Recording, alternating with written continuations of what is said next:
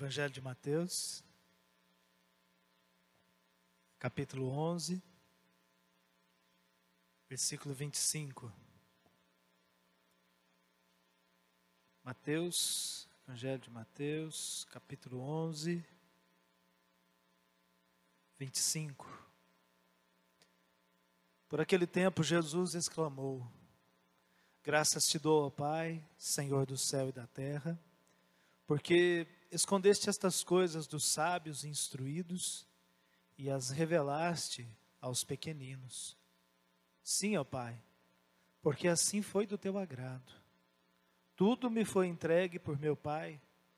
Ninguém conhece o Filho a não ser o Pai, e ninguém conhece o Pai a não ser o Filho e aquele a quem o Filho quiser revelar.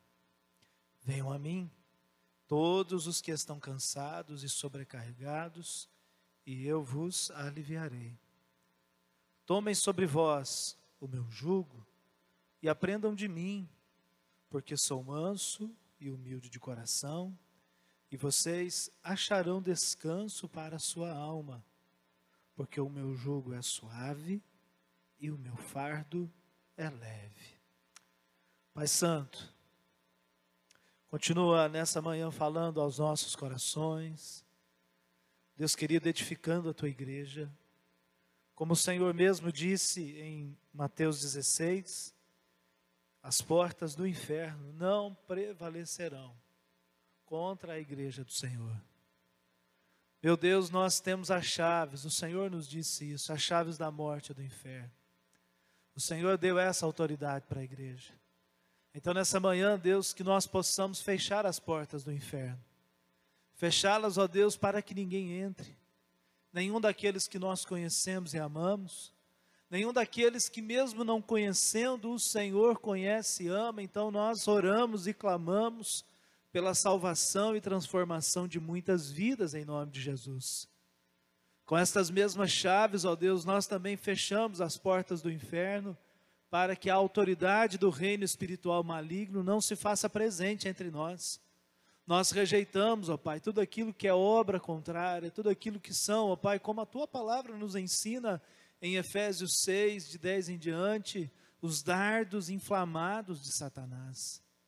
Deus amado, nós rejeitamos toda obra contrária e declaramos aqui neste lugar, ó Pai querido, neste templo dedicado à adoração, declaramos que nos nossos corações há espaço para o mover e o fluir da tua presença, para o mover e o fluir da tua glória. Então, se conosco agora, Pai Santo, e nos instrui na tua palavra, tua preciosa, gloriosa e maravilhosa palavra. É assim, Pai Santo, que nós nos entregamos na tua presença mais uma vez nesta manhã. No maravilhoso e poderoso nome do Senhor Jesus oramos. Amém e graças a Deus. Amém, queridos? Podemos assentar, todos e todas, em nome de Jesus. Eu tenho falado né, nas ministrações últimas, das últimas semanas, enfim, dos últimos meses, com muita insistência ou com repetição, porque a repetição faz parte do processo pedagógico, sobre atitudes. E nós trabalhamos assim de forma muito intensa, eu creio, pelo menos para mim tem sido, ou foi, né? Trabalhar aquelas atitudes que estão muito ligadas à nossa percepção da vida, lembra? Nós falamos sobre a murmuração, a cobiça, falamos sobre a crítica, sobre a dúvida, falamos no domingo passado sobre a, a, a, a rebeldia. Nesses dias, então, o Senhor ele vem tratando a minha vida e a sua, e para cada uma dessas situações ele enviou uma cura, não é? Ele nos falou que ao invés de murmurar, nós precisamos ser gratos. Ele nos instruiu mais uma vez que ao invés de cobiçar, nós precisamos aprender a viver com uma satisfação intensa no nosso coração que ao invés de criticar, nós precisamos aprender a amar mais. Amém, queridos? Que ao invés de duvidar, o nosso coração precisa ser cheio de fé. E que ao invés de uma atitude de rebeldia, nós precisamos ter no nosso coração e na nossa vida uma atitude de submissão. Agora, faz muito tempo que eu não prego sobre isso, então nessa semana eu fui orando, pedindo a Deus uma palavra. Eu já tinha um rascunho dessa palavra, um rascunho muito mal escrito, depois eu fiquei até envergonhado do rascunho que eu tinha escrito nessa mensagem. Então fui estudar um pouco mais, fui me debruçar um pouco mais sobre ela e eu comecei a, a sentir no meu coração o desejo de reafirmar no coração da igreja, na vida da igreja, que toda a nossa atitude deve nos conduzir a um processo. E o processo de Deus na vida de cada um dos seus discípulos e discípulas é o processo do discipulado. O discipulado cristão, lá nós vimos a história do povo de Israel no deserto, e talvez o que tenha faltado para aquele povo, naquele contexto, era exatamente uma ação discipuladora. Faltou o discipulado cristão, faltou o cuidado da vida, faltou ali, enfim, esse ingrediente que, por mais que Moisés, Arão, os sacerdotes que ali estavam, líderes que ali estavam, faltou-lhes o cuidado. Faltou-lhes aprender modelos e princípios, porque eles saíram do mundo, ou saíram do Egito, mas, como nós vimos, e vocês já estão cansados de saber disso, eu creio, o Egito nunca saiu do coração daqueles homens e daquelas mulheres.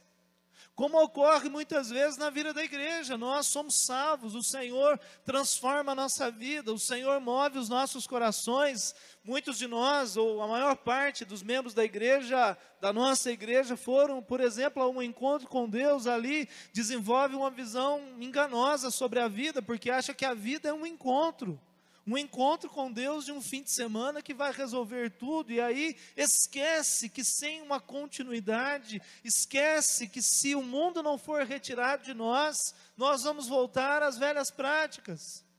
Nós muitas vezes somos retirados do mundo por alguns dias ou por algumas horas, como acontece no retiro, como acontece no encontro, mas muitas vezes, mesmo sendo retirados dos lugares onde nós convivemos, retirados da convivência das pessoas que muitas vezes nos influenciam, nós muitas vezes não tiramos aquelas práticas do nosso coração. E talvez esse seja um dos grandes dilemas do mundo e da igreja nos dias de hoje o discipulado cristão, meus irmãos e minhas irmãs, vai nos mostrar ou revelar a forma maravilhosa como o Senhor trata os seus discípulos, a forma maravilhosa como o Senhor Jesus ele trata aqueles e aquelas que ele chamou. Quando nós olhamos para Mateus capítulo 11, esse texto é lindo, todo mundo conhece, a gente cita esse texto enfaticamente quando nós estamos com alguma dificuldade, com algum problema. Aqueles crentes manhosos que não pode passar por dificuldade, logo vai aqui nesse texto e aí ouve Jesus falando assim: Venham a mim todos que estão cansados. Parece que a vida cristã é uma canseira e uma repetição sem limite, mas isso é sintoma da falta do discipulado. Quando as pessoas enxergam a vida com Deus de uma maneira completamente distorcida, quando ainda falta conversão e transformação de vida. Quando nós continuamos ofendendo o mundo com um mau testemunho, ao invés de ofender o mundo com uma vida que brilha em meio à escuridão do pecado. Bom, mas Jesus trata então os seus discípulos. E no mundo acostumado a rituais, rituais, né, o mundo da época de Jesus, né, os rituais de purificação, os rituais, enfim, de, de ir ao templo, a vida ritual, né, a Graça chegou a citar essa questão da, da religiosidade, né, uma vida religiosa, e aí esse mundo que Jesus vivia era extremamente religioso, extremamente religioso, só que era um povo que trocava a vida pela repetição das mesmas coisas, das mesmas circunstâncias. Ela aquela expressão, né? Enquanto eu estou no templo, eu sou servo, eu sou filho, eu sou crente, eu, enfim, sou judeu, no caso aqui desse povo da época de Jesus, mas quando saía, né, era como que tirava a capa e deixava ali pendurada e voltava à velha prática. Então Jesus olha para aquele povo, ou Jesus olha para aquele contexto e fala assim: Senhor, eu te dou graças porque o Senhor não revelou nada ao coração destes e destas que se auto-enganam e se auto-justificam numa vida sem conversão e sem transformação. Meus irmãos e minhas irmãs, uma coisa que a gente precisa aprender é que a, a simplicidade é a marca do Evangelho. Hoje a gente quer complicar demais a vida. Por que, que eu digo complicar demais a vida? Nós criamos muitas regras, nós criamos hábitos, nós culpamos insistentemente, incisivamente o diabo, as pessoas, o trabalho, a escola, a família, o pai, a mãe, o pastor, o, o, o chefe da empresa, nós insistentemente queremos complicar a vida, sendo que a essência e a verdade do Evangelho é que o Evangelho é muito simples. Quando você ler lá, por exemplo, em Mateus 6, de 19 a 34, Jesus trabalha a simplicidade da vida a partir da vida dos lírios do campo, a partir da vida dos pássaros. Ele fala: olha, o lírio ali ele plantou, nasceu, e não há nada mais belo do que um lírio no campo. Ou os, os pássaros, né, os passarinhos não plantam, não colhem, mas eu nunca vi um pássaro morrer de fome. Então ele está dizendo: a vida é muito simples para a gente complicá-la. A gente olha para a realidade do, da vida né, do Brasil, aí a, a, o que era para ser né, uma coisa boa, né, uma vacina contra, contra essa maldição desse coronavírus, vira uma disputa política. Aí o governador daqui, o presidente de lá, e aí quem é que sofre nessa história? Entra o preconceito racial, né? Porque alguém começa essas idiotices. Se você pensa assim, não quero te desrespeitar, não, mas é uma idiotice. Alguém fala assim: eu não vou tomar a vacina que veio da China, então joga fora o seu celular, joga fora a sua televisão, porque estas coisas tudo, a maioria vem de lá. Só que a gente é levado nessa guerra ideológica que complica a nossa vida ao invés de facilitar a nossa história. A gente entra nessas neuras, esquece que Jesus, o Evangelho, está propondo para mim e para você uma vida mais simples, uma vida mais tranquila. Se fosse para escolher uma vacina, é claro que eu escolheria dos americanos, tá bom? Porque eu acho que eles são muito mais capazes, ou os ingleses. Mas se vier da China, da Tailândia, eu só não sei se eu tenho coragem de tomar da Rússia. Porque aí já é demais, né, gente? Vamos, vamos ser sinceros, né? Da Rússia, não. Aí o trem está russo, né? A coisa está feia. Mas enfim, gente, estou brincando para dizer, vamos parar de complicar a vida. Para de complicar a sua família. Você já viu quantas das suas escolhas e decisões afetam insistentemente a rotina e a realidade da vida da sua família? Quantas vezes você vive isolado porque as suas escolhas de relacionamento, ou quando eu digo escolhas de relacionamento, eu não estou falando de escolha de pessoas, mas eu digo a forma como você escolhe se relacionar com as pessoas gera conflito, gera problema. Vamos simplificar a vida, gente. Jesus, ele fala da verdade do Evangelho e que coisa linda, né? Ele fala assim: o Senhor uh, ocultou, escondeu dos sábios e dos instruídos e revelou aos pequeninos. Olha o que Jesus está dizendo: que nós precisamos ter a mente simples como a mente de uma criança. Simples. Qual é a mentalidade de uma criança?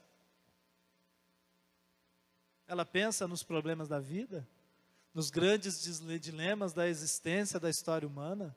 Se o homem veio do macaco, a criança pensa nessas coisas. Ah, tá aqui tem alguns aí, né? Vocês pensam nas contas que vocês têm que pagar no fim do mês? pensa? Não pensa, gente. Não que eles não tenham problemas. Dada a realidade de vida, o contexto de vida, as crianças também têm os seus dilemas, mas, ah, meus irmãos, eles lidam de forma muito diferente. O óculos está embaçando.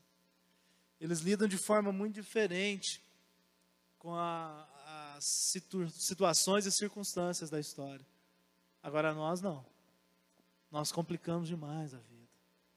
Jesus está falando assim: o Senhor ocultou aqueles que acham que sabe tudo, daqueles que são né, os sabichões, aqueles que mandam, aqueles que fazem, aqueles que acontecem, aqueles, enfim, que querem ter uma palavra sobre tudo, aqueles que querem governar, querem mandar em todo mundo. O Senhor escondeu, ocultou, e exatamente essa palavra, né, Deus não entregou, Ele escondeu, Ele ocultou.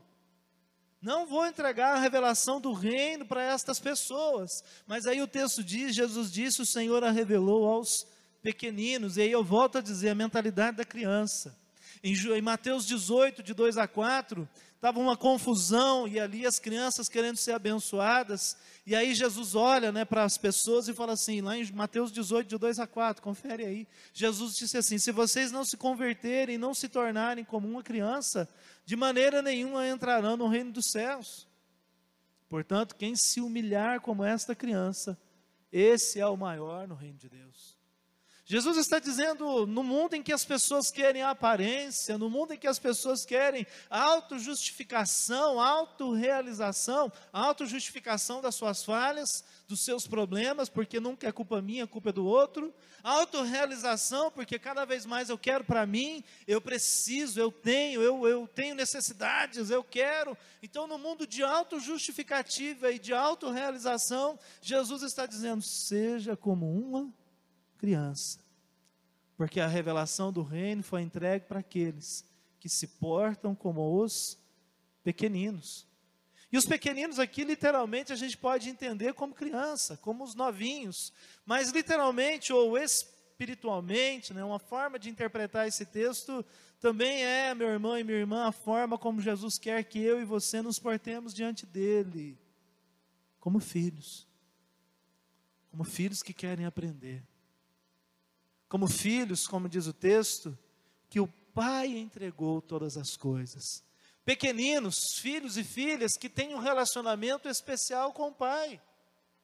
Filhos e filhas de Deus que se relacionam com o seu Pai que ouvem a voz do Pai, que falam com o Pai, que estão aos pés do seu Pai. Na tradição judaica isso era muito comum, né? Estar aos pés de um líder, estar aos pés de um sacerdote, estar aos pés, né? Assentado próximo aos pés daquele que ensina. Então ele ali assentado era discipulado. A tradição oral de Israel, os pais passavam para o filho ou para os filhos toda a escrita da Bíblia, e ali então um ensinava ao outro, e a história, a tradição era realizada e perpetuada tradição oral. Sentar aos pés, aprender, absorver. Sentar aos pés também significa andar no mesmo ritmo. Anda igual a mim, aprenda comigo. Jesus, aliás, disse isso, eu vou entrar nessa parte daqui a pouco. Nós precisamos, queridos, sentar aos pés do Senhor não só para contar os nossos problemas, ele já sabe. Ele já sabe. Nós precisamos sentar aos pés do Senhor, não para reclamar da vida, mas nós precisamos nos assentar aos pés do Senhor para aprender com Ele. Discipulado é a resposta de Deus para uma vida cristã vazia, religiosa, ativista. Discipulado, ou seja, sentar aos pés do Mestre, andar com Ele, andar no mesmo ritmo que Ele. Lá em João 13, os discípulos assentaram-se aos pés de Jesus para a ministração da última ceia. Podemos citar vários textos. Paulo aprendeu aos pés de Gamaliel, não é o que o texto diz? Timóteo, Tito, enfim, os discípulos de Paulo, como Epafrodito, como Filemon, enfim, aprenderam aos pés do apóstolo Paulo. Discipulado, gente. A vida que gera vida. Andar no mesmo ritmo estar ligado, estar unido. E aí uma coisa interessante, quando a gente vive essa, essa dinâmica da vida, nós aprendemos a revelação de Deus. E aí um dia o discípulo de Jesus, o Felipe, olhou para ele, se você quiser conferir aí, lá em João 14, Felipe disse para Jesus assim: Senhor, mostra-nos o Pai. Aos pés de Jesus, numa relação de discipulado. Felipe disse: Mostra-nos o Pai, e isso já nos basta. E aí, Jesus, na sua ação transformadora, na sua ação discipuladora, disse assim: Felipe, há tanto tempo estou com vocês e ainda não me conhece.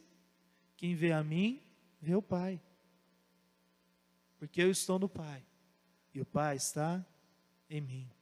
Lá no versículo 11 ele disse: As palavras que eu tenho dito a vocês, não as digo por mim mesmo, mas o meu Pai que permanece em mim, faz as suas obras. Sabe, queridos, quando nós estamos aos pés do Senhor, as pessoas vão enxergar em mim e em você a vida do próprio Deus. Mas é preciso estar ali, aos pés do Senhor. como uma criança que deseja aprender, como uma criança que deseja, sabe, estar né, ali no colo do pai. Coisa linda, gente. Né? Hoje existe, assim, muita maldade né, nessas, nessas relações, nessas situações, mas numa relação saudável de um pai e de um filho, numa relação saudável entre um pai e uma filha, como é precioso o momento, por exemplo, quando os nossos filhos vêm, senta no colo da gente, né? e fala assim, pai, conta para mim aquela história. Pai, me ensina isso ou me ensina isso ou aquilo. Essa semana eu, tava, eu estava trabalhando em casa, num, acho que foi na quarta tarde, estava terminando algumas coisas que eu precisava fazer. Estava no quarto, na minha escrivaninha, e a Sara chegou, foi quarta noite, não foi quarta tarde, não, isso aconteceu quarta noite. É, eu lembro que eu estava tendo o jogo do Corinthians e eu não assisti o jogo do Corinthians porque eu estava trabalhando. Falei, não vou assistir não, vou trabalhar que eu ganho mais. Corinthians não está com nada esse ano. E aí a Sara chegou, né? Ó, mas é só esse ano, tá? Abra-se parênteses, tá? O ano que vem a gente volta. a Sara chegou assim, né? Me abraçou no meu pescoço, falou assim, papai, o senhor está me devendo uma história. Eu falei, o que, que foi, Sara? Que história? E ela é cheia dessas coisas, né? Ela falou assim: o senhor ficou de contar para mim como é que foi o dia em que o senhor foi chamado para ser pastor. E aí ela já veio sentando no meu colo e falou assim: Eu quero ouvir, conta. e aí aquela brincadeira, né? Senta que lá vem a história, né? Aí vou contar tudo para ela, como aconteceu, enfim. Sabe, queridos, essa é uma relação muito linda.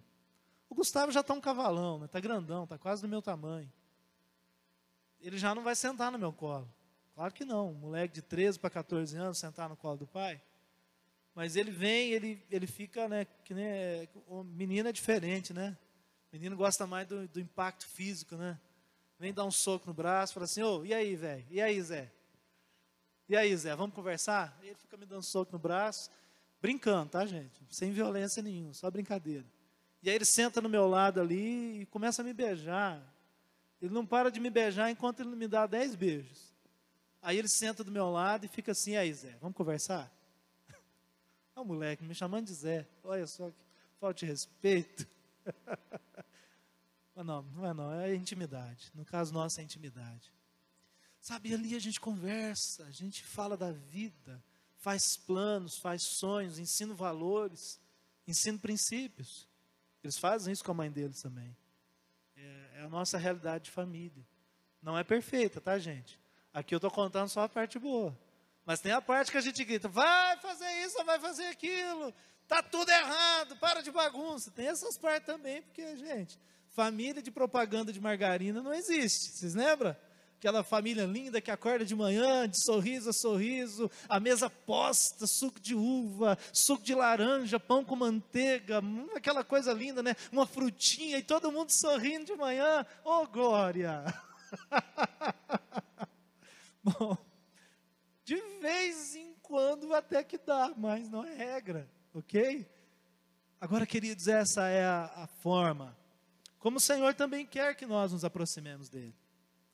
Aprender com Jesus é a característica que revela a identidade de filho. Hoje está muito na moda as pessoas pregarem sobre identidade. Eu fico vendo, as juvenis gostam de ouvir sobre identidade, identidade, identidade. Até quando vocês vão precisar ouvir de identidade? Porque a verdade é que a revelação de Deus mostra quem nós somos. Se eu preciso ficar buscando insistentemente a minha identidade, é porque o Senhor ainda não mostrou a mim ou porque eu ainda não ouvi tudo que ele já falou.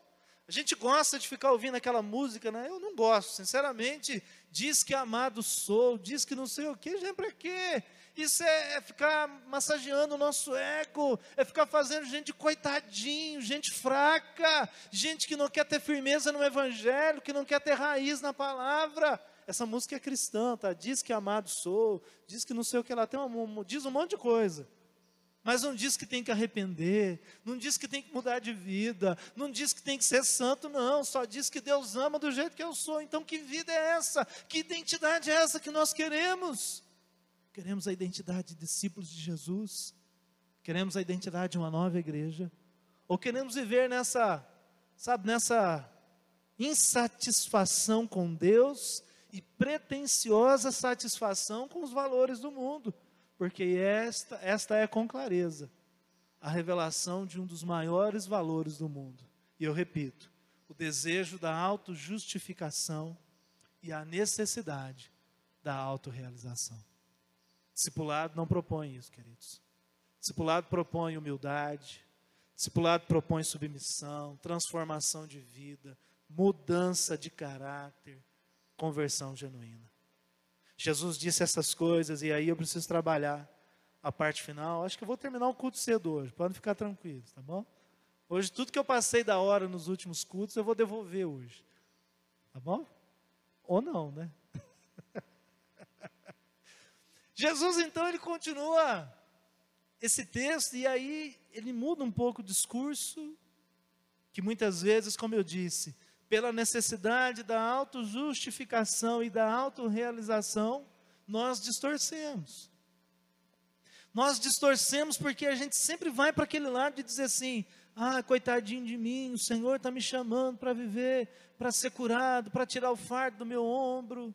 A gente sempre leva para esse lado. É a necessidade da autojustificação, é a necessidade da autorrealização. Só que aqui é mais profundo, gente. Discipulado é muito mais do que isso. Nesse texto, o Senhor fala sobre chamado chamado de Deus para a minha vida e para a sua vida.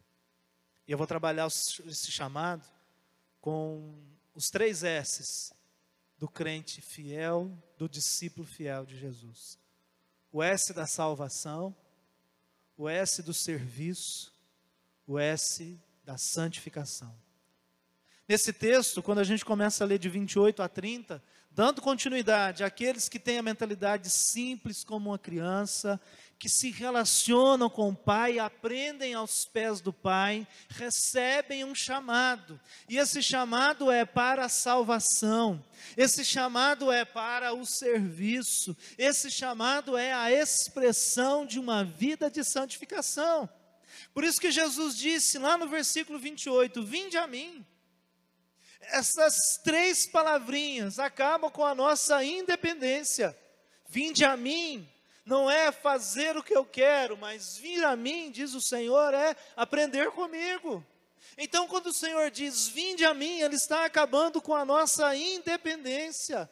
Vinde a mim, o Senhor está colocando fim ao nosso ativismo, porque quando eu vou a Jesus, eu preciso fazer aquilo que Ele direciona, não é o que eu faço, não é o que eu entendo, não é o que eu quero, mas a partir do momento que eu aceito o chamado do Senhor, quando eu ouço a voz dEle dizendo: Venha a mim, acabou o meu ativismo. A minha vida agora tem que ser a expressão daquilo que o Senhor deseja para mim.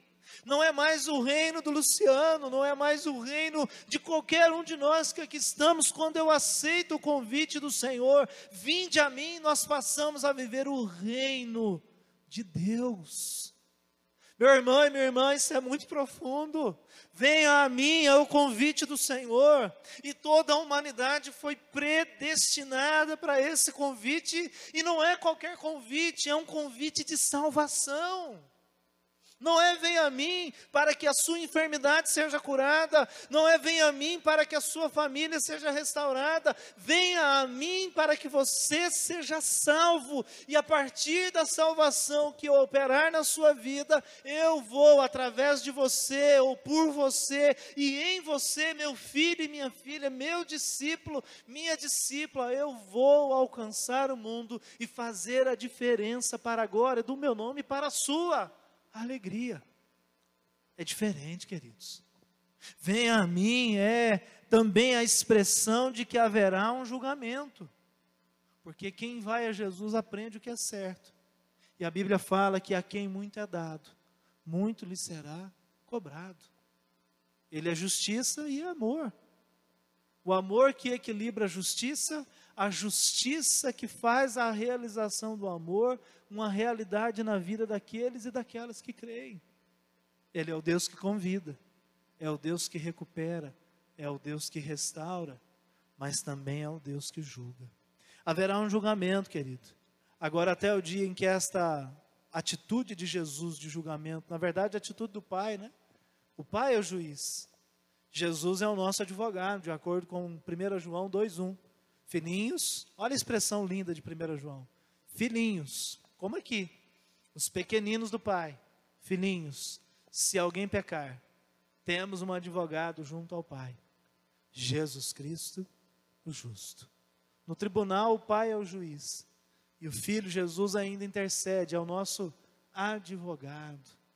É aquele que ainda coloca diante do Pai a nossa causa, constantemente e incansavelmente. Meus irmãos e minhas irmãs, Jesus disse: Venham a mim, mas para quê? Qual é o objetivo? Ele disse: Venham, venham todos vocês. Né? No texto que eu li aqui, a tradução que eu estou usando é a nova Almeida atualizada. Ele disse: Venham a mim todos os que todos vocês que estão cansados e sobrecarregados, e eu vos aliviarei. Comecei a pensar nesse texto e, e me lembrei lá de Isaías 55, quando o profeta fala assim: Ah, todos vocês que têm sede, vinde às águas, vinde comprar sem dinheiro, vinho e leite. É de graça, gente. A obra da salvação não é um mérito daquilo que eu faço ou daquilo que eu sou. É a graça de Jesus. É a graça que atua antes que eu conheça. É a graça que atua no momento que eu me converto.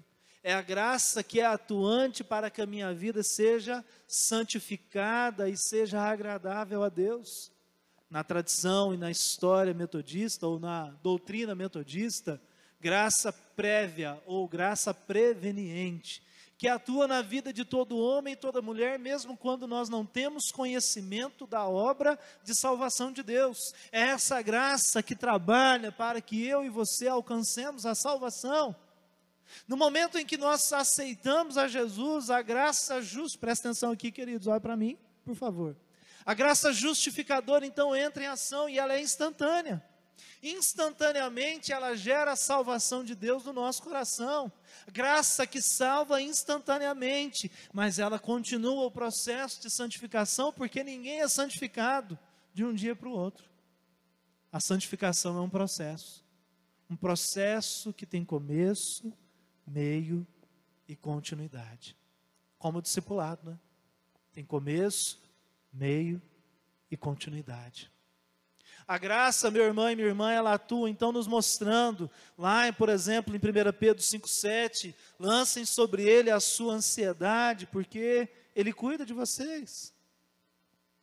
Ele fala: vem a mim, ou seja, acabe com o teu reino, acabe com o seu ativismo, anule a sua independência, venha a mim porque eu quero trazer alívio, e o alívio que eu tenho para você é uma vida de salvação. Mais uma vez repito, uma vida de salvação cujo resultado não é do, da, merita, do, da meritocracia, do esforço humano, mas é o resultado direto e objetivo de um propósito e de um projeto muito maior, que é o Deus que deseja salvar a sua vida e, através da sua vida, salvar o mundo, fazer a diferença no mundo. Amém, queridos? Esse é um chamado, amém? Pastor, eu já sou crente há muito tempo, eu sou batizado, já caí no reteté, já caí no chão, já orei em língua, já tive revelação. Falo, muito bem, parabéns. Mas tem muita gente que faz isso e não é salvo. A parábola lá de Mateus 25 diz que um grupo se aproximou de Jesus e disse assim: Senhor, em teu nome expulsamos demônios, em teu nome curamos enfermos, em teu nome fizemos muitas coisas. E para esse grupo, Jesus falou assim: Apartai-vos de mim, porque eu nunca vos conheci. Então, não é o tempo de igreja, não é se você já teve uma experiência, porque eu também não tenho reserva de dizer que o espírito do anticristo tem atuado na vida de muitas pessoas e gerado uma religiosidade mentirosa, em que a pessoa ora em línguas aqui e lá de fora está blasfemando, xingando e mentindo. Em que uma pessoa cai no Espírito Santo aqui, mas lá fora cai no engano de não pagar as contas, cai no engano do adultério, cai no engano da briga, cai no engano da rebeldia. Então, eu não tenho reserva nenhuma em dizer que, meu irmão e minha irmã, essas expressões externas, muitas vezes é apenas a repetição de algo que a gente vê nos outros e a gente reproduz sem ter um mínimo de intimidade com Deus. Por isso que eu digo, o Senhor está nos chamando, igreja, para uma vida de salvação. Amém? Amém? Você pode dizer para essa pessoa mascarada que está do seu lado aí, o Senhor está te chamando para uma vida de salvação. Fala isso para ele, por favor. Fala isso para ela, em nome de Jesus.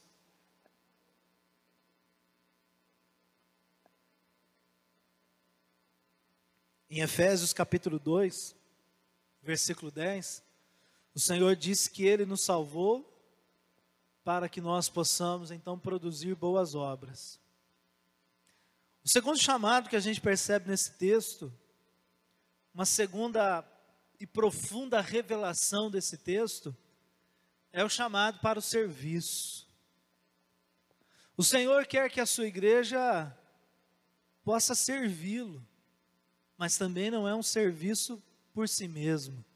Tem uma maneira de servir ao Senhor. E a maneira de servir o Senhor, ele disse: Tomai sobre vós o meu jugo e aprendei de mim.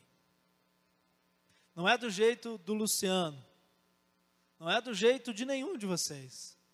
E é por isso que muitas vezes nós erramos. É por isso que muitas vezes as coisas não vão ou não são da maneira como nós gostaríamos.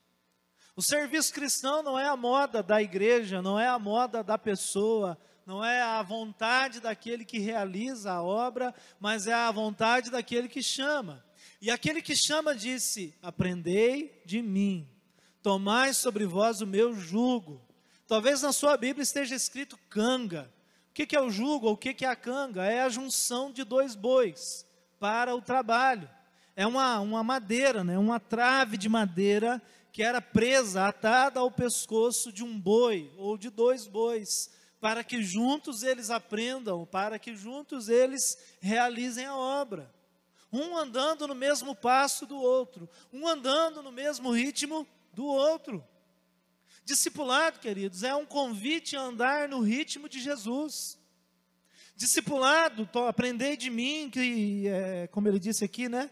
É, tomai sobre vós o meu jugo e aprendam de mim é andar no mesmo ritmo de Jesus. Não é andar no ritmo que eu quero, não é andar no ritmo de qualquer outra realidade. Discipulado, a vida compartilhada com Jesus, propõe andar da mesma maneira, no mesmo passo, no mesmo ritmo. Eu, louvado seja Deus, eu não tive essa experiência. E louvado seja Deus porque eu não queria de jeito nenhum. Eu não tive a experiência de servir as Forças Armadas. Apesar de ter concorrido lá na época, quando eu tinha de 17, né, quando a gente alista, no finalzinho, de 17 para 18, eu concorri lá à escola de preparação de oficiais do Exército. Lá na minha cidade tem o 38º Batalhão de Infantaria Motorizada. Por causa da escolaridade, enfim, dos atributos, né, os muitos atributos que eu tinha, de atleta que ninguém acredita, eu sei, não tem vídeo, não tem foto, porque naquela época celular não existia, câmera fotográfica era uma mazela de ruim, lembra aquelas câmeras que você tinha que pôr né, o, olho, né, o trem era desse tamanhozinho, você tinha que pôr a mira, e de cada dez fotos que você batia, nove queimava. Vocês lembram dessa época triste? Né? então não tem tantas provas dessa época, né? não era a época digital, né? não era a época das mídias como hoje, mas então por conta da escolaridade, enfim, uma série de situações, eu concorri a uma vaga na escola de preparação de, de tenentes. Eu, se tivesse se eu quisesse me esforçar um pouco, talvez eu teria tido a chance de ser um tenente lá, iniciar no exército. Eu não quis, mas vocês já viram quando as forças armadas estão desfilando? Como é que é o ritmo lá do? Vocês já viram aquelas expressões da, da marcha dos soldados? Como é que eles vão certinho, né? Pé por pé, sincronizado. Alguns exércitos de alguns países, no Brasil eu confesso que eu não vi isso, talvez tenha, eu não tenha visto. A gente vê muito isso lá na, na Rússia, né? na China, aqueles desfiles, quando é, nos Estados Unidos também, eles fazem até coreografia, né? a forma de fazer o fuzil para cá, de mexer o passo, eles giram, enfim, coisa linda e tudo muito sincronizado. Eles andam no mesmo ritmo. E se alguém quebra o ritmo, estraga toda a caminhada daquela fileira. Na igreja é a mesma coisa, gente. Jesus está dizendo: aprendam de mim, andem no meu ritmo. Quando eu falei do boi, essa semana eu tive lendo algumas, algumas expressões, né, alguns estudos, alguns comentários. E aí um dos comentaristas que eu li, ele falou assim, normalmente, né, um comentarista do Globo Rural, né, revista Rural, como é que era o treinamento do boi? Um boi mais experiente, maior, maior mesmo em tamanho, maior em força, e ao lado desse boi mais experiente, maior, fisicamente e de potência, era colocado um boi novo. Mas parece que é desleal, né? Você põe um muito grande perto de um menor e mais frágil, mais novo, não. A ideia é que o mais velho e mais forte sabe o ritmo certo e o jeito certo. E se o novo andar junto com o mais experiente, ele vai aprender a andar do jeito certo, vai desenvolver a musculatura do jeito certo, vai aprender o tempo de parar, o tempo de puxar, tempo, ritmo. Lembra que insistentemente eu tenho falado em várias pregações que semelhante atrai semelhante? Aqui a gente podia mudar o verbo de novo e podia dizer que semelhante gera semelhante. Aquele boi mais velho gerava pelo ritmo, pelo ensino, pelo discipulado. um boi tão bom, tão forte, tão desenvolvido quanto ele. Agora a verdade, queridos. Será que nós temos andado ao lado de alguém mais velho, mais experiente? Será que a gente tem buscado saber esse auxílio, esse ensino, essa instrução? Porque o que eu ainda percebo é o fato de que tem muita gente que fala com a Rita, aí vai lá e procura a Bruna, vai lá e procura a Inês, vem aqui e procura a Rose, e dessas quatro pessoas, ela ouve as quatro, e aí a que mais agrada. Aquela que fala aquilo que mais lhe agrada, então é aquilo que a pessoa passa a ouvir.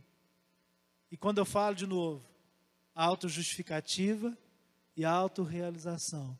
Isso é um sintoma muito claro na vida de muitos cristãos. Nessa era de internet, a gente ouve uma pregação na igreja e aí a gente chega em casa e a gente sai procurando dezenas, e tem milhares, centenas de milhares de pregações e de pregadores na internet. E aí a gente passa a ouvir o que? Aquilo que agrada. Eu sei, por exemplo, que quando eu prego sobre dízimo, muita gente vai na internet ouvir pregadores que falam que não é necessário ser dizimista. E aí quem eu vou ouvir? Eu vou ouvir aquele que mais me agrada.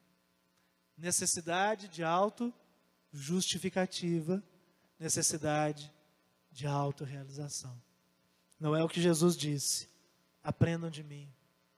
Quando eu falo de família, a mesma coisa. Quando eu prego sobre santificação, a mesma coisa. E não está errado, não. Acho que você até deve fazer isso. Bem? Tem nada demais em fazer isso. Você tem liberdade para isso. Deve fazer isso.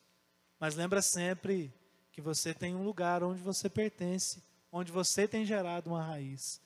E se você não andar no mesmo ritmo da comunidade onde você está, é melhor você não permanecer nela. Porque ou você vai ser pisoteado, ou você vai derrubar todo mundo. Porque é o que acontece. Quando a gente anda no ritmo diferente de alguém. Ou a gente derruba aquele que está do nosso lado, ou as pessoas que estão do nosso lado vão pisar sobre nós. Gera dor, gera mal, gera dificuldade nos dois grupos. Então a gente precisa aprender a andar no mesmo ritmo, a andar no mesmo, no mesmo passo. Aprendei de mim, disse Jesus. Tome sobre vós o meu jugo. O discipulado de Jesus, ele fala de um compromisso exclusivo com a pessoa de Jesus. É a ligação profunda.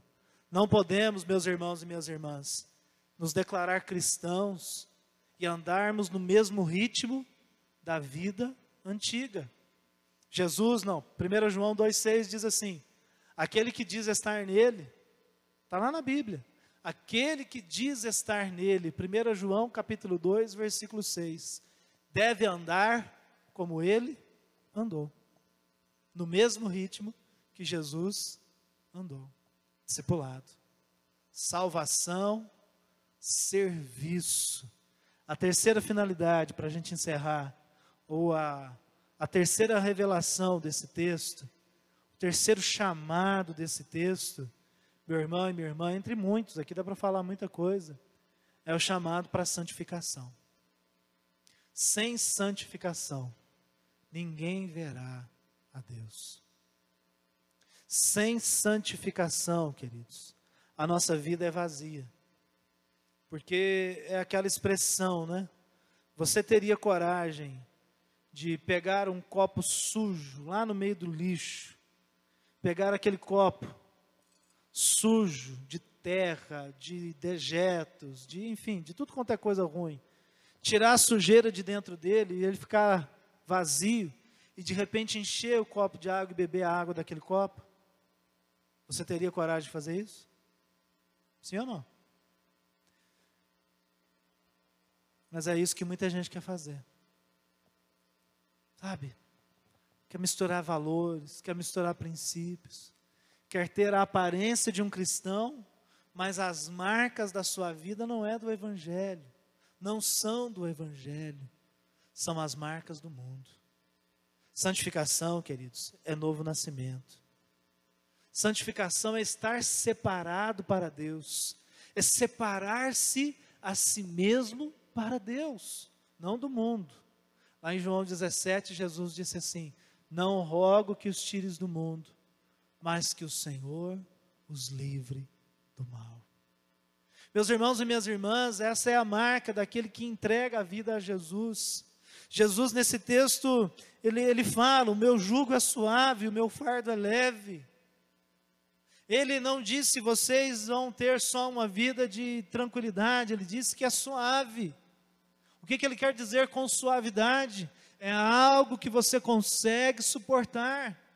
Lá em Lamentações, capítulo 3, acho que é o versículo 22 ou o versículo 23, o profeta Jeremias disse assim: Bom é para o jovem é, aguentar o juízo ou o jugo da sua juventude. O que, que ele quer dizer com isso? Suporte as situações que vão diante de você Lá em 1 Coríntios 10, o apóstolo Paulo disse assim: Ninguém é tentado além do que possa resistir. Jesus disse: O meu fardo é leve, o meu jugo é suave. Ele está dizendo: as coisas acontecem nessa vida na proporção daquilo que nós podemos resistir. Deus falou para Caim, antes de que ele cometesse o primeiro assassinato: Caim, o pecado está diante de você, cabe a você dominá-lo. Essa é a realidade de vida, queridos. Santificação é o desejo, perdão. Santificação é o desejo que eu e você realizamos de pagar o preço, de pagar o preço de viver uma vida reta, justa e sóbria. Santificação, meu irmão e minha irmã, é nós sermos um copo limpo no mundo sujo. Não um, mundo, um copo sujo, no mundo cheio de ofertas e de pecado. É sermos como um copo limpo, como esse aqui que está nas minhas mãos, no mundo sujo. E se você olhar ao seu redor, há muita sujeira. No teu trabalho. É de novo, né, os fatos, né? É o dinheiro na cueca do senador. mundo sujo é a, a saúde das pessoas cada vez mais sendo desvalorizada e tratada com descaso. Um mundo sujo de maledicência. Ontem eu vi uma reportagem, talvez vocês tenham visto, foi o jornal hoje. A cada oito minutos, uma mulher é estuprada no Brasil. Olha isso, gente. Que vergonha. Racista, excludente. Essa semana, semana passada eu fiz um exame, alguns exames, né? fiz raio-x, eletrocardiograma, exame de sangue e fiz um Doppler. E aí na minha ficha lá do hospital regional saiu assim, pele branca. Eu falei, onde ela está vendo pele branca aqui? Eu fiquei até feliz, né? Eu falei, uai, eu clareei. Eu estou igual o Michael Jackson, então estou clarinho, né? Tudo bem que eu não sou, né? Tão black power, né? Mas também não sou branco. Mas por que, que a pessoa tem que colocar que eu sou branca, sendo que eu não sou branco? É? Racista, excludente. A gente olha para a educação, né? crianças aí que nem acessam as aulas. O que, que vai ser dessas crianças? Quanto mais ignorante o mundo for, quanto mais ignorante as pessoas forem, mais facilmente elas serão dominadas. Mundo sujo, gente, corrupto, mundo cheio de, enfim, tantas situações, que aqui eu não preciso descrever todas elas. Mas eu vivo nesse mundo. Você vive nesse mundo. Só que nós vivendo nesse mundo precisamos entender que nós não podemos absorver os valores desse mundo. Isso é santificação, é estar no mundo, mas viver separado para Deus. É estar no mundo e influenciar as pessoas para o Evangelho, não nos deixarmos influenciar. É contextualizar a verdade de Deus para aqueles e aquelas com quem nós convivemos, sim, mas não negociar princípios e valores. Para salvar uma pessoa que está no vício, você não precisa fazer parte do vício dela. Para tirar uma pessoa do vício da bebida, você não tem que se assentar com ele ou com ela numa mesa de bar e cantar que nem aquela música lá do rapaz lá, né? Aqui nessa mesa de bar. não! Não precisa, gente. Mas você precisa estar ao lado dessa pessoa nos momentos que ela precisa. Nos momentos em que ela tem a necessidade de alguém que seja verdadeiro, fiel e leal. Mas se essa pessoa olhar para você e dizer assim: olha, esse aí prega uma coisa, mas vive assim como eu, como é que ele vai poder me ajudar? Como ela poderá, de que maneira ela poderá me ajudar? Te louvarei, Senhor, não importam as circunstâncias. Será? Será que a sua santificação te leva a orar quando você está em crise na sua família? Porque o que eu ouço da maioria dos crentes é assim: ah, não estou com cabeça para orar. Te louvarei, Senhor, não importam as circunstâncias. Será mesmo?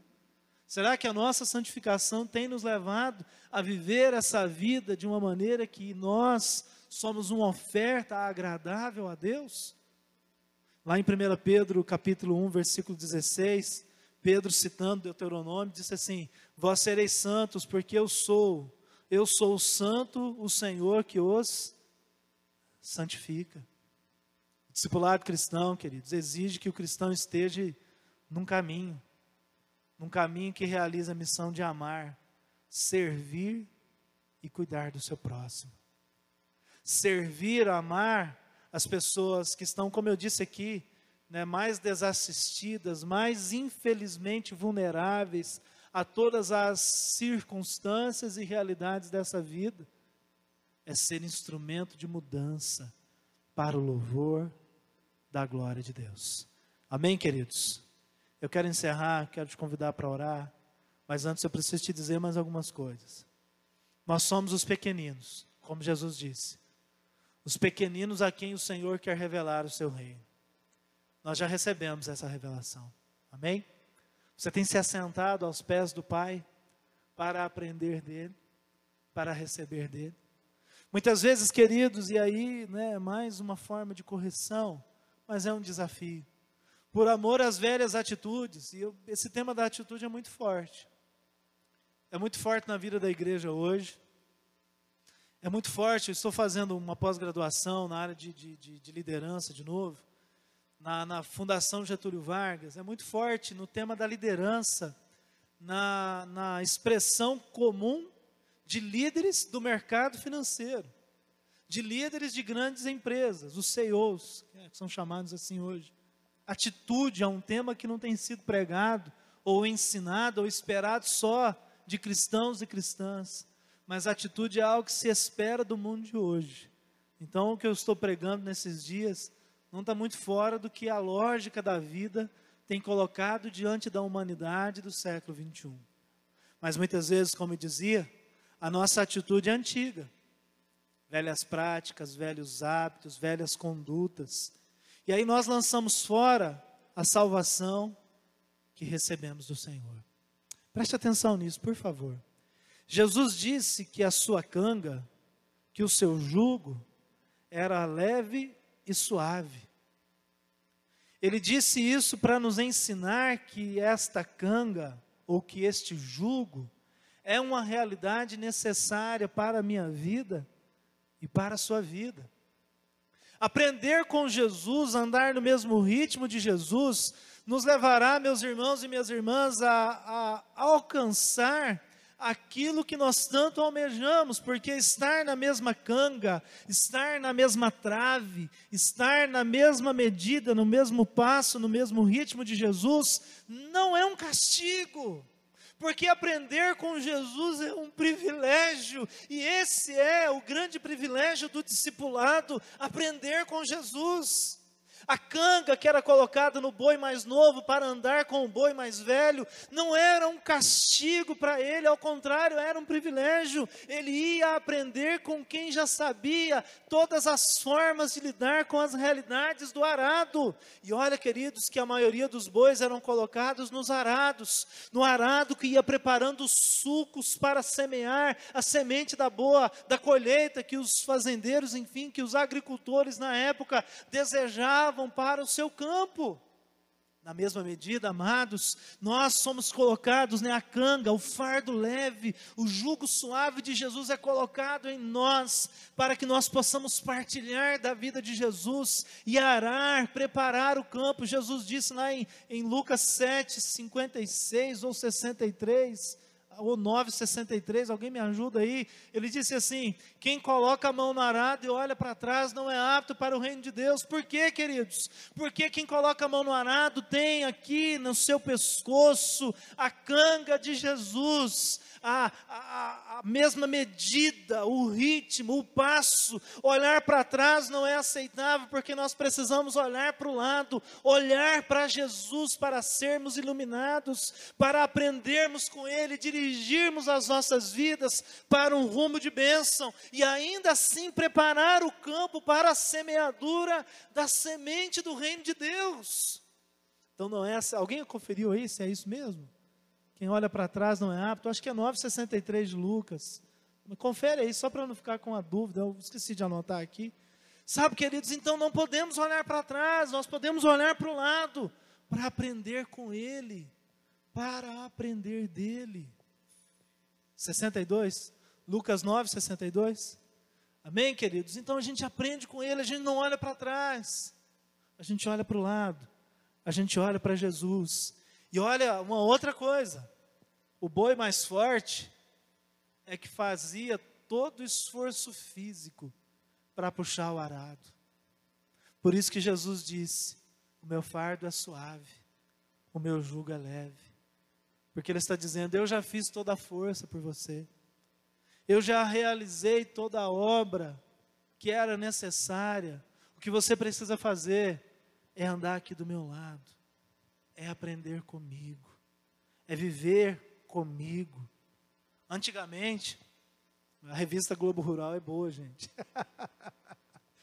Antigamente, a forma como os agricultores aravam os campos, quando ainda não se tinha essa estrutura da canga, era amarrando cordas, várias cordas, no corpo do boi. E você sabe, quando você está puxando alguma coisa com a corda, aquela corda vai marcar a sua mão. Vamos pensar em nós, aqui na no nossa mão, no nosso braço. Se for algo muito pesado, pode até queimar a nossa mão. Então os bois eram marcados, eram queimados pelas cordas, os seus corpos eram, enfim, eram dilacerados, os seus músculos completamente, às vezes, dilacerados né, pelo esforço que faziam. Quando a canga veio, então era uma outra estratégia, uma outra estrutura em que concentrava a força e desenvolvia o potencial da realização da obra. Jesus está dizendo: compartilhe da minha canga, aprenda comigo. Deixa para trás as amarras do pecado. Deixa para trás as marcas que o pecado colocou na sua vida, as cordas que te prendiam no pecado. Aprenda comigo, o discipulado da liberdade. O discipulado é partilha de vida. Discipulado não é prisão. Aprenda comigo, anda no meu ritmo, anda no meu passo. A força quem faz aqui sou eu. A única coisa que você precisa fazer é andar no mesmo ritmo que eu estou andando.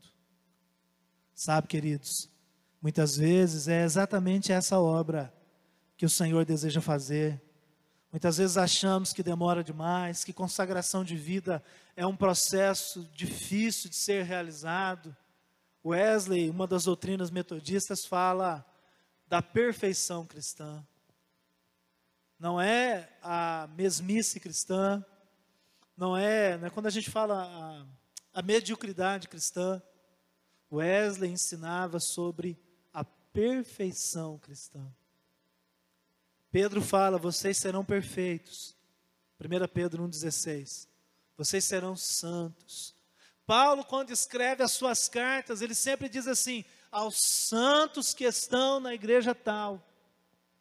A visão de Deus para mim e para você é que nós sejamos santos, separados, transformados e curados.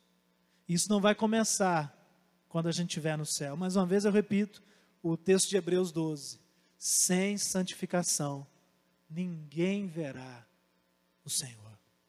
Então, santificação não é depois, santificação é agora, é para esse tempo. Salvação, serviço e santificação. Esse é o tempo, queridos, da soberania e do amor de Deus nos ensinar a andar ao lado dele. É o tempo de aceitarmos o discipulado de Jesus e nos aplicar tudo aquilo que Ele propõe para mim e para você. Vocês aceitam o chamado de Jesus hoje? Ele está dizendo: venham a mim, né? Vinde a mim, venham a mim. Você está disposto a aceitar o chamado de Jesus? Ele também te chama dizendo, ou ele te desafia, né, dizendo: tomem sobre vocês o meu jugo, a minha canga, aprendam comigo. Você está disposto a servi-lo? E Ele também coloca sobre mim e sobre você a tranquilidade, a certeza de que o jugo dele é suave, de que o fardo dele é leve, que ele estará ao nosso lado, caminhando conosco em todo tempo e em todo momento. Salvação, serviço e santificação. É isso que você deseja para a sua vida? Se é, feche os teus olhos um pouquinho. Vamos orar ao Senhor agora. Em nome de Jesus. Aleluia.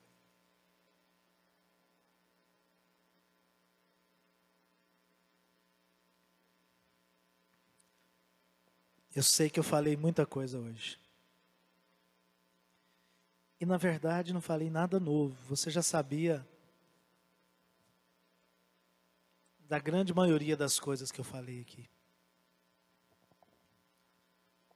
Mas eu te pergunto, meu irmão querido, minha irmã querida, nesse momento de oração, o Senhor te pergunta: você está pronto para aceitar o chamado do Senhor para a sua vida? Venha a mim. Está pronto para abrir mão da sua independência? Para abrir mão do ativismo?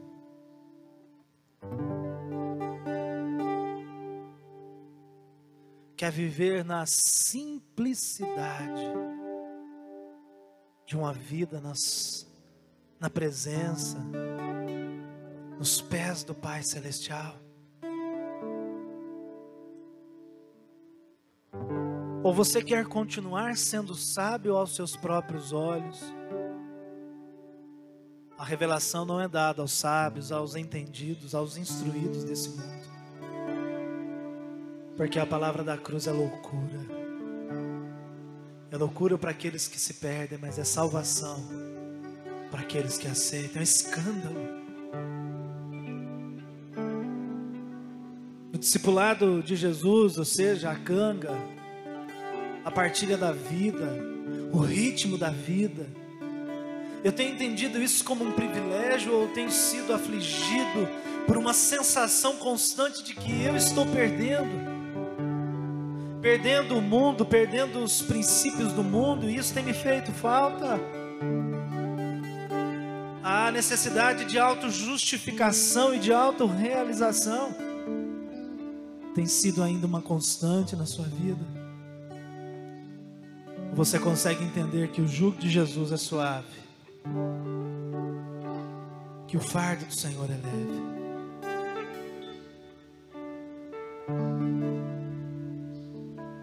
Mais de Jesus, o novilho que foi imolado pelo nosso sacrifício, ou mais de nós, rebeldes, ansiosos, cheios de dúvida, de crítica, de reclamação, de julgamento, mais do discipulado de Jesus, ou mais auto-justificativa, mais auto-realização. Fale com o Senhor agora em nome de Jesus. Olha para nós, Espírito Santo de Deus. Olha para mim, Senhor. Como eu preciso de Ti, Senhor. Como eu preciso da Sua presença, Senhor. Leva-nos para os Teus pés nessa manhã, Senhor. Leva-nos aos Teus pés, Senhor, por favor.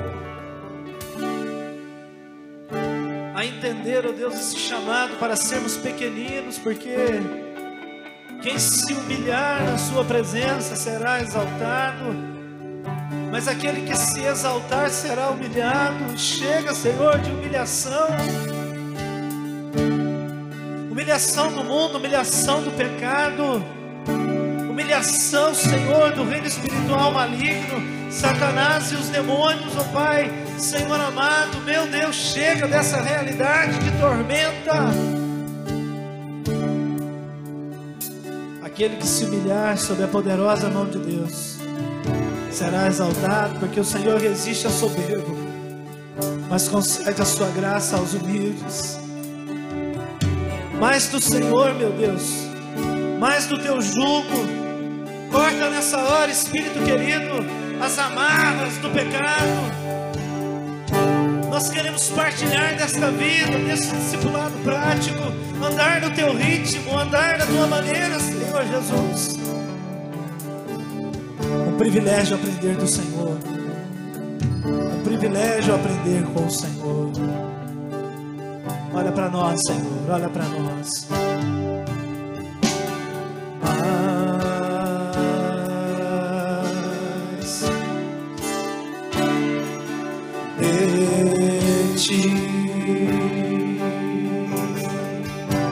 Nosso desejo, Senhor.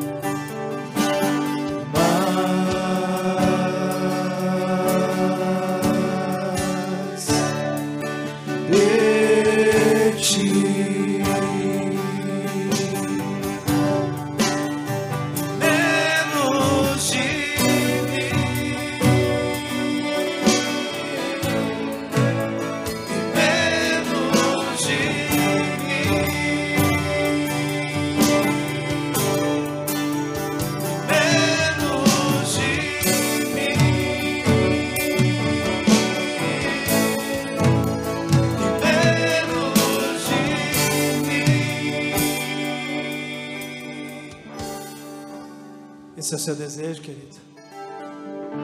Coloque-se de pé, por favor.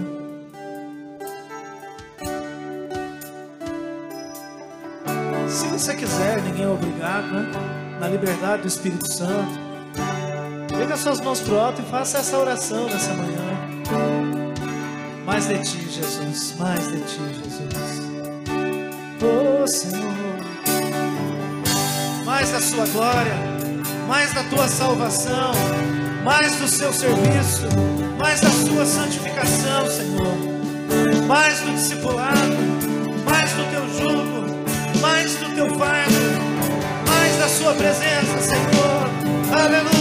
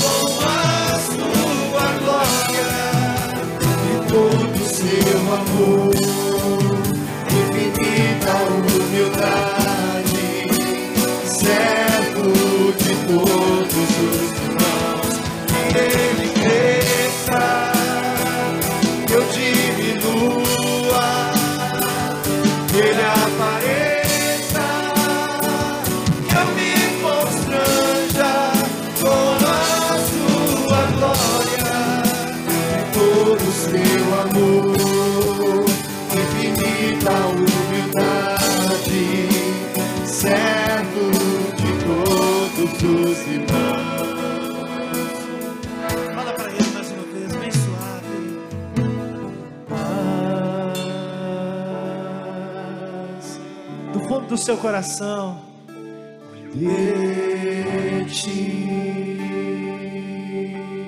Adoração sincera, verdadeira, mais Senhor, mais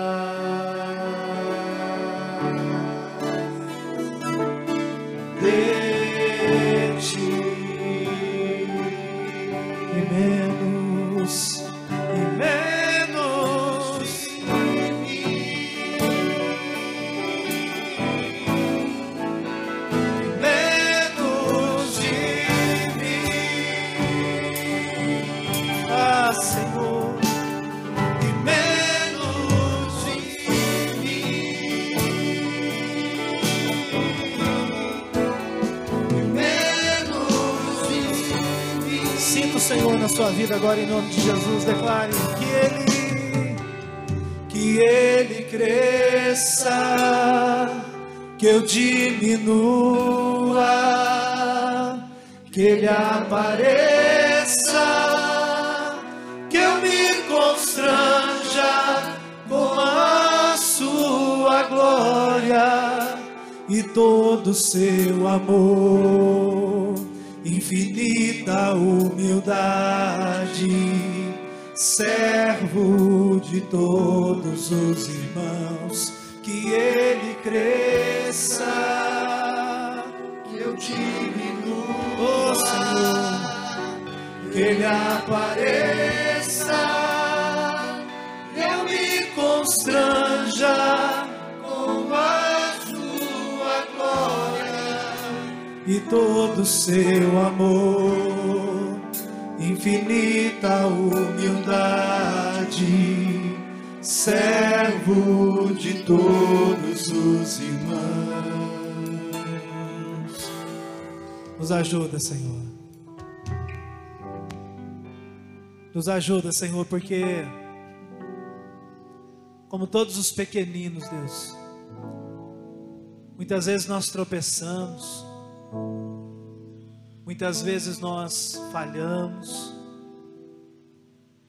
mas como todo pai cuida dos seus filhos e das suas filhas, dos seus pequeninos, E quando eles caem, mais do que julgar e dizer por que, que você caiu, você não é suficiente, é, você é isso ou você é aquilo, Pai saudável. Primeiro trata a ferida e depois ensina a maneira correta para não tropeçar de novo. Acolhe-nos na tua presença, Deus.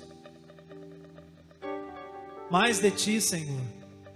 Mais do teu caráter, mais do teu jugo, mais da tua santificação, mais do teu fardo, mais do teu serviço, mais, meu Deus, do privilégio de sermos chamados santos, filhos e filhas de Deus. Ajuda-nos, ó Deus, a conservar essa identidade, a identidade da santidade, da vida no teu altar, da vida na tua presença. Nenhum de nós aqui é infalível, Deus, então nós te pedimos humildemente, humildemente, Senhor, ajuda, conduze, fortalece, Senhor. Ainda há muita gente amarrada, Deus. Corta essas cordas, Deus. Corta, Pai. Essas amarras do pecado, Senhor. como aqueles adestradores que utilizavam, Senhor, a, aquela enforcadeira no pescoço, ó Deus, de animais. Tem muita gente, Senhor, com enforcadeira no seu pescoço, sufocado. Guarda isso, Senhor. A canga não sufoca, o jugo não sufoca, porque o teu fardo é leve. Porque o teu jugo é suave. É no ritmo, no ritmo da vida, na expressão da integridade, do cuidado de um Deus que nos ama. Ajuda, Senhor.